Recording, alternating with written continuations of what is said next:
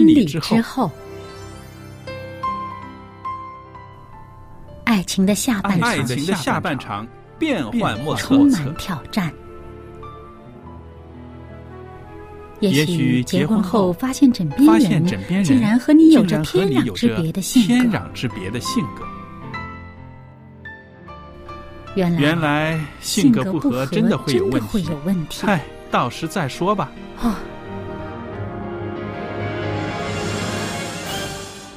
婚姻充满了不可思议的惊叹和风险，难以理解的神秘和惊奇，独特的喜悦和哀伤。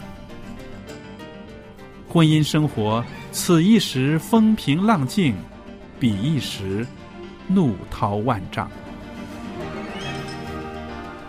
幸福的婚姻不不是没有冲突的，而是而是有能力解决冲突。两个人总比一个人好，因为二人人劳碌碌同得美美好的果美好的效果效。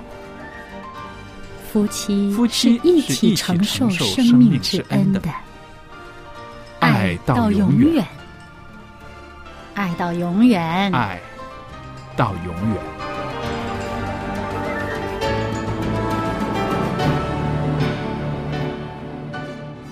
朋友们，大家好，我是肖佳丽，在这儿欢迎大家收听婚礼之后节目，也欢迎您写信来谈谈您收听我们节目的一些感想。因为每一封信呢，对我们来说都是很大的鼓励。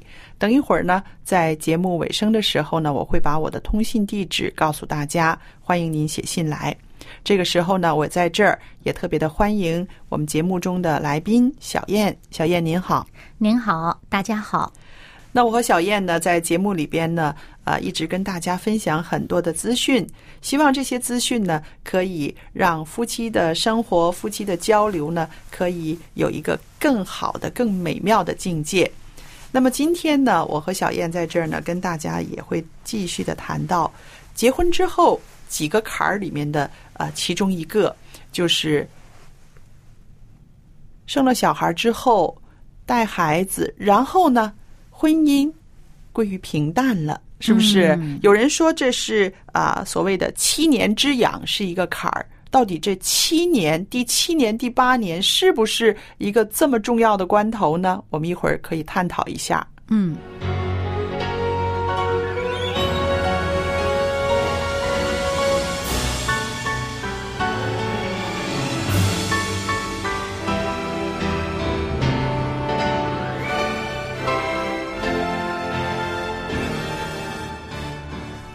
小燕啊，我知道你特别不喜欢这四个字，是不是？七年之痒，是不是？好像说的嗯没有太多的理由，为什么要在七年呢？是不是？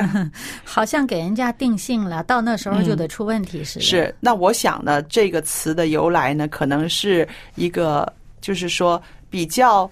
普遍的一个现象，但是你说确实是不是第七年呢？我想并不是。其实有一些婚姻专家说呢，啊、在大约婚姻进入第五年或者是七年的前后呢，其实这个一个危机呢可能会出现。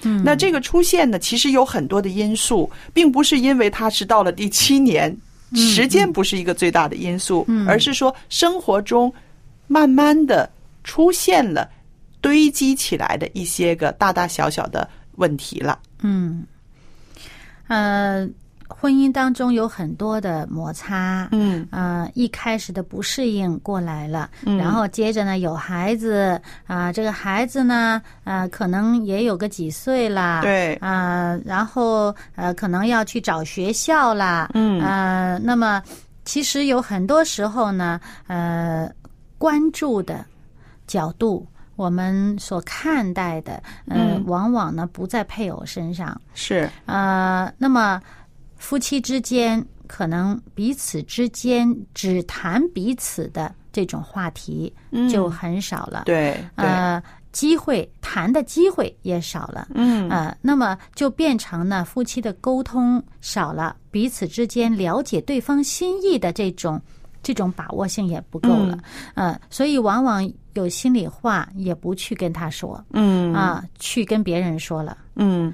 啊，刚刚你谈到的呢，让我想到了，的确，婚姻生活出现了忙乱的情形啊，孩子慢慢长大了，而且你想，几岁的孩子，他的活动能力是非常强的，嗯可能是调皮捣蛋的，有可能是啊、为你们带来了很多的呃冲击。嗯哇，孩子开始懂事了。孩子在外边上幼儿园的时候，开始学会了一些个呃不好的毛病了。其实这些呢，对家庭来说都是大大小小的冲击，对不对？因为你要解决嘛，你要去呃着手去办理这些个事情。嗯那这个时候呢，可能夫妻之间呢就比较少有机会那种卿卿我我啊，那种啊谈情说爱了。尤其是咱们这个中国人哈，嗯，觉着在孩子面前做这些是特别难为情。是，然后呢，尤其是你说在晚上睡觉了，嗯你又怕小孩子惊醒发现了，嗯所以呢，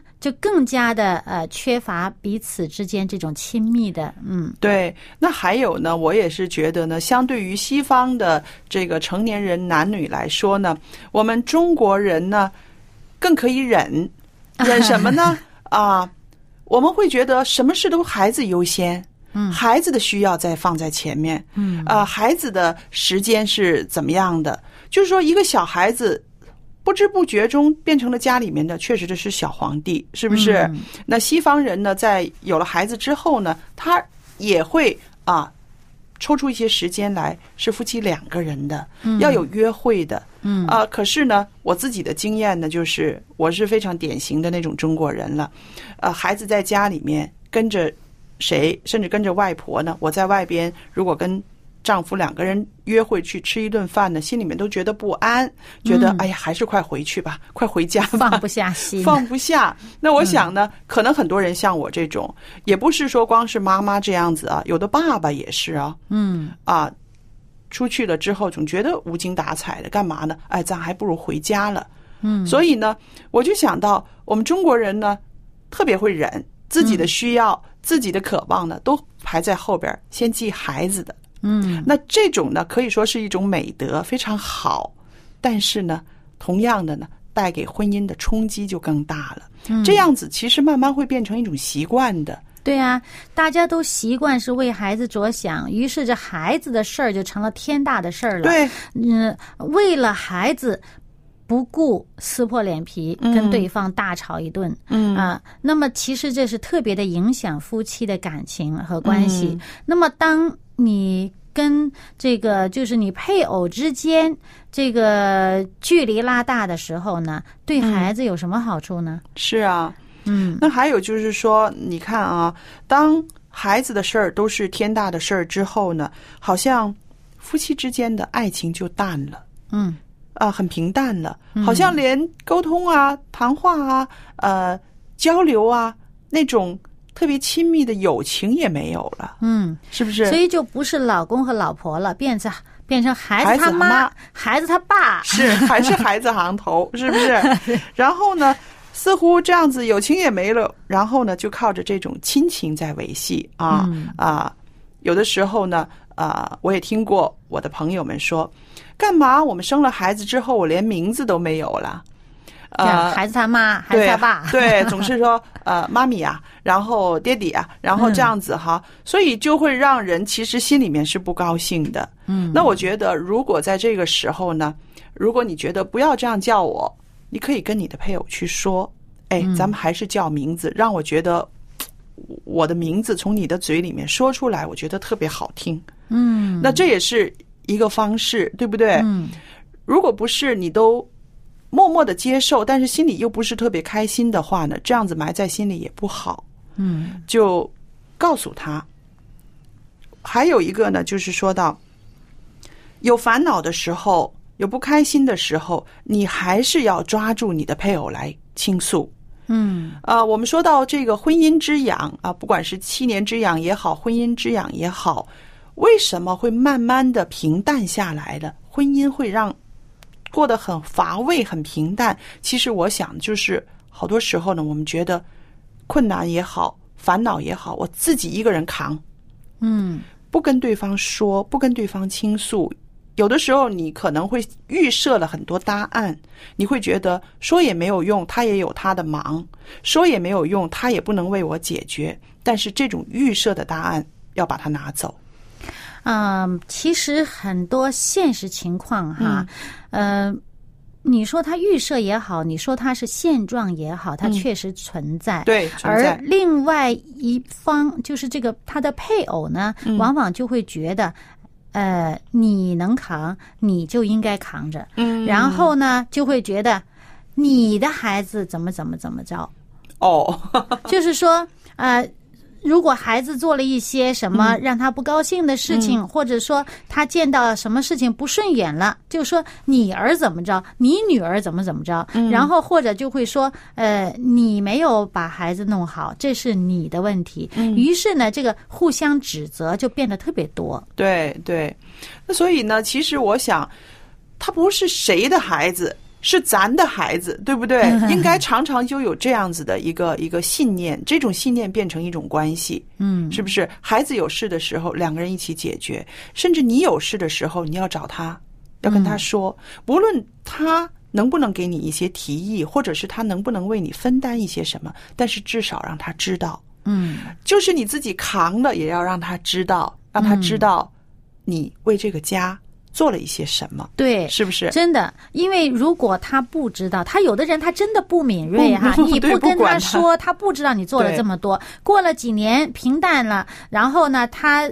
呃，在外面做了些什么了？他就会说你什么也没做，为这个家就是我做的。你看我在外面挣钱给你们花啊，呃，都是你做的，是呃，就都是我做的，你为这家没做什么。嗯，对，所以这个就是说，呃，我自己比较看重的就是说，有烦恼也好，有问题也好，要找对方倾诉。你不管他能不能为你解决，但是呢，你要说出来。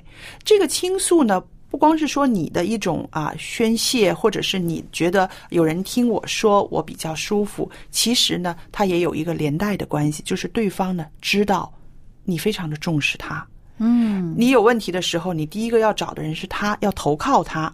那其实这个感觉对男人也好，女人也好呢，是很重要的。他会因着这样子的感觉呢，他就会不断的壮大。他会觉得，你挑了，我也要跟你挑；你担了，我也要跟你担。至少我知道发生什么事情。嗯所以这个是呃，我觉得是一个很好的互动。但是现代人呢，为了省事儿，我觉得有的时候不是说不需要，我们不是说不需要的，很多事儿都忍了。对，不是说我们不需要他听，我们不想告诉他，而是说啊，告诉他要来龙去脉的说，要慢慢的让他想，因为男人女人判断一件事情，给一个答案不是。差不多的速度，有的时候女人比较快，有的时候男人比较慢，对不对？那么有的时候男人呢，他好像觉得给我时间，我要思考一下。嗯这个时候呢，两个人的速度不一样，我们就觉得，哎呀，与其告诉他，还不如我自己来了，嗯，都闷在心里头，都闷在心里了。所以这个呢，我觉得有的时候啊，向对方倾诉啊，快乐也好，烦恼也好，其实是能够让你们克服这个婚姻中的平淡的。嗯，对，呃，其实平淡呢，往往就是大家都没什么感觉了，也互相不知道对方怎么想怎么了对，啊，所以呢，当你真的有个倾诉的这个环节在里面的时候呢，这种平淡也就不那么容易发生。嗯，对。还有呢，呃，可能会有的朋友说，呃，我们两个人好像没有什么话题好说的。呃，夫妻之间找话题要找的话呢，的确是挺尴尬的，对不对？嗯，其实我觉得生活里面大大小小的事情呢，啊、都可以说，不需要说非要找。呃，我自己来说呢，特别的可以提起我丈夫愿意倾谈的一些兴趣呢，就是关于他家人的事情，嗯譬如啊。问问他妈妈的情形啊，爸爸的身体啊，呃，因为我总觉得他会比我知道的多一些，对不对？嗯那么，因为他妈妈有事情也是先跟他说嘛，对不对？所以我就会常常会呃拿这些个成为一个话题啊啊，天气冷了，呃，爸爸的身体能不能承受得住啊？等等等的。那么这个呢，变成了呃，可以是一个啊一个可以轻谈的一个。题目，那我觉得在这种清谈当中呢，的确可以知道他的内心世界，他的担心呐，或者是呃，他觉得呃没有什么，他们都可以做得很好啊。那这个是一个方法了，我想，嗯，也让他觉得你是关心，嗯啊，呃，这样的话呢，他心里边会觉得属于他的那个范畴，你都这么关心呢，他就很领你的情啦，嗯嗯，所以其实呢，夫妻夫妻之间呢，有一些这种小的位置呢，嗯，你如果能够。比较细心的去把握呢，其实是对夫妻的感情是非常容易促进的。嗯，那么啊，其实有的时候呢，呃，走向平淡，往往就是因为大家都懒得多说一句。嗯啊，好像觉得哎，他的自己能照顾自己啦，我也不用我说。嗯啊。呃，我自己的事儿也不用他插手，我都能处理的好了。你就是这种省事儿，呃，就是这种哎懒的，嗯，于是呢就造成这个平淡，呃，弄得呢互相其实这个以前刚结婚时候那种默契就没了。嗯，对，其实呢，我们说这个平淡呢，其实也是很短暂的，因为你想想啊，接着孩子要升中学了，孩子要考。考大学了，接着挑战又会很多了。离开家啦，对，最终又回到你们两个人的时候，是这个。所以呢，啊，我们说怎么样去把这个啊婚姻生活里面平淡的时刻啊能够克服了之后呢，你们还要面对很多以后的挑战的。嗯。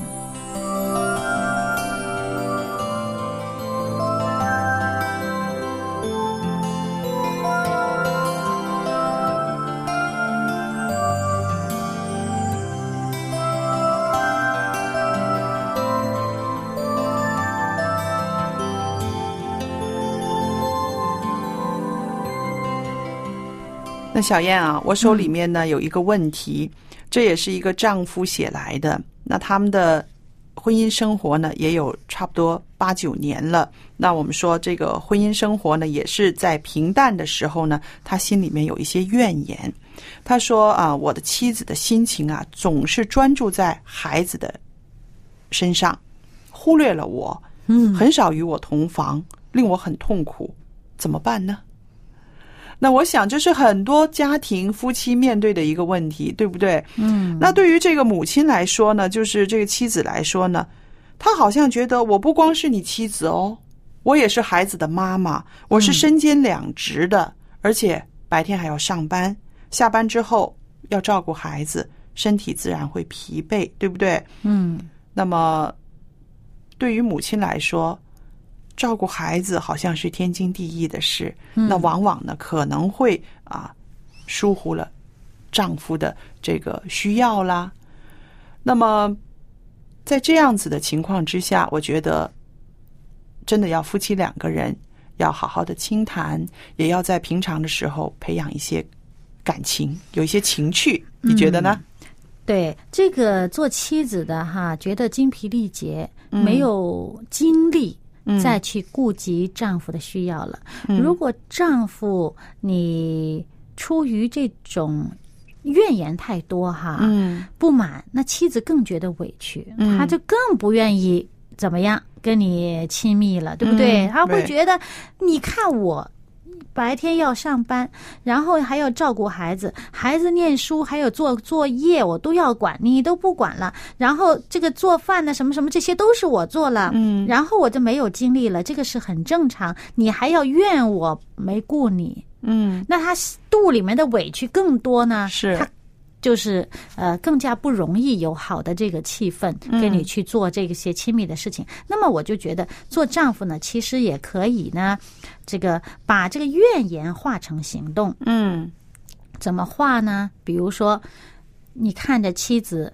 很忙碌了，顾这个顾不到那个，你帮他做点什么？是啊，是呃，这个这个平时是他在忙的事儿，你如果能够做的话呢，帮他做了，他不就有精力了吗？他没有忙那么多就有精力了。或者说他在帮孩子做功课的时候，你也在旁边坐在旁边啊，搂搂他的腰，嗯，摸摸他脖子，对，啊，摸摸他头发，哎，他知道你这个这种这种，你要做一点儿让他觉得舒服的这种是啊呃这个情绪的是，呃这个预备，嗯，对不对？好了，那么他就觉得他觉得到你不是抱怨他，不是对他不满，嗯，而是呢你真的需要他。是，那他作为女人，她这满足对方需要的这种心，其实是很强的。嗯，啊，你要让他觉得是你需要他是，啊，而不是你对他不满，是那么他就比较容易配合。嗯嗯，我也想到啊，你看这个做丈夫的、做爸爸的人，他需要人家的关心，对不对？嗯他觉得哎呀忽略他了，嗯但其实呢，就像你说的，这个做男人的他也应该去关心他的妻子的心。嗯他这么忙碌，他是不是累呢？你要让他先尝到爱的滋味儿。嗯你让他知道你那么爱护他，那么爱怜他的话呢，他自然就会恋慕你，嗯，是不？是？嗯而且呢，他会渴望得着更多的爱和温暖，嗯是吧？那么我想这样子呢，就像你刚刚说的，他就会有这个心情，也有这个力量去享受你们的两个人的爱情。嗯还有呢，我又忽发奇想，这个丈夫觉得很苦恼，不知道怎么办，好像多多少少有一点埋怨妻子。如果他调过一个脚步，他想，这位母亲兼顾事业，又这么样的照顾孩子，这是一个多么大的祝福啊！嗯是不是啊、妈妈这么关心孩子，就是孩子的福气。那这个做爸爸的也是同样蒙福的。嗯那么其实他爱孩子，就等同于爱你，嗯对不对？所以其实如果你用这种心态去欣赏他的话呢，你的心里面可能又会啊、觉得不一样了吧？嗯。对，所以呢，如果这位做丈夫的，他心里边放的这种抱怨太多、不满太多，嗯还好他会写信跟我们讲。嗯对如果他不写信，心里想啊，我自己解决了，他跑到外面找其他的对象去解决了，这段婚姻就葬送了。是。嗯是的，所以呢，我想呢，呃，每一段婚姻里面，婚姻生活里面呢，其实都有很多撒旦的轨迹。嗯当我们自我为中心的时候，当我们只看我，我要什么，我需要什么，啊、怎么没有人关顾我，我我我的时候呢，这个自我就会膨胀，然后呢，这个时候就是最软弱的时候，撒旦就最容易走到你的心里，跟你说一些 啊、让你做一些个啊、犯罪的事，或者是反常的话，对不对？嗯所以我想，在生活里面每一天，其实我们也都是要常常要有警惕的，嗯不给魔鬼留地步。嗯，所以不要抱怨，不要诅咒，只要祝福。对，还有你爱他，你就要用行动去表达。嗯。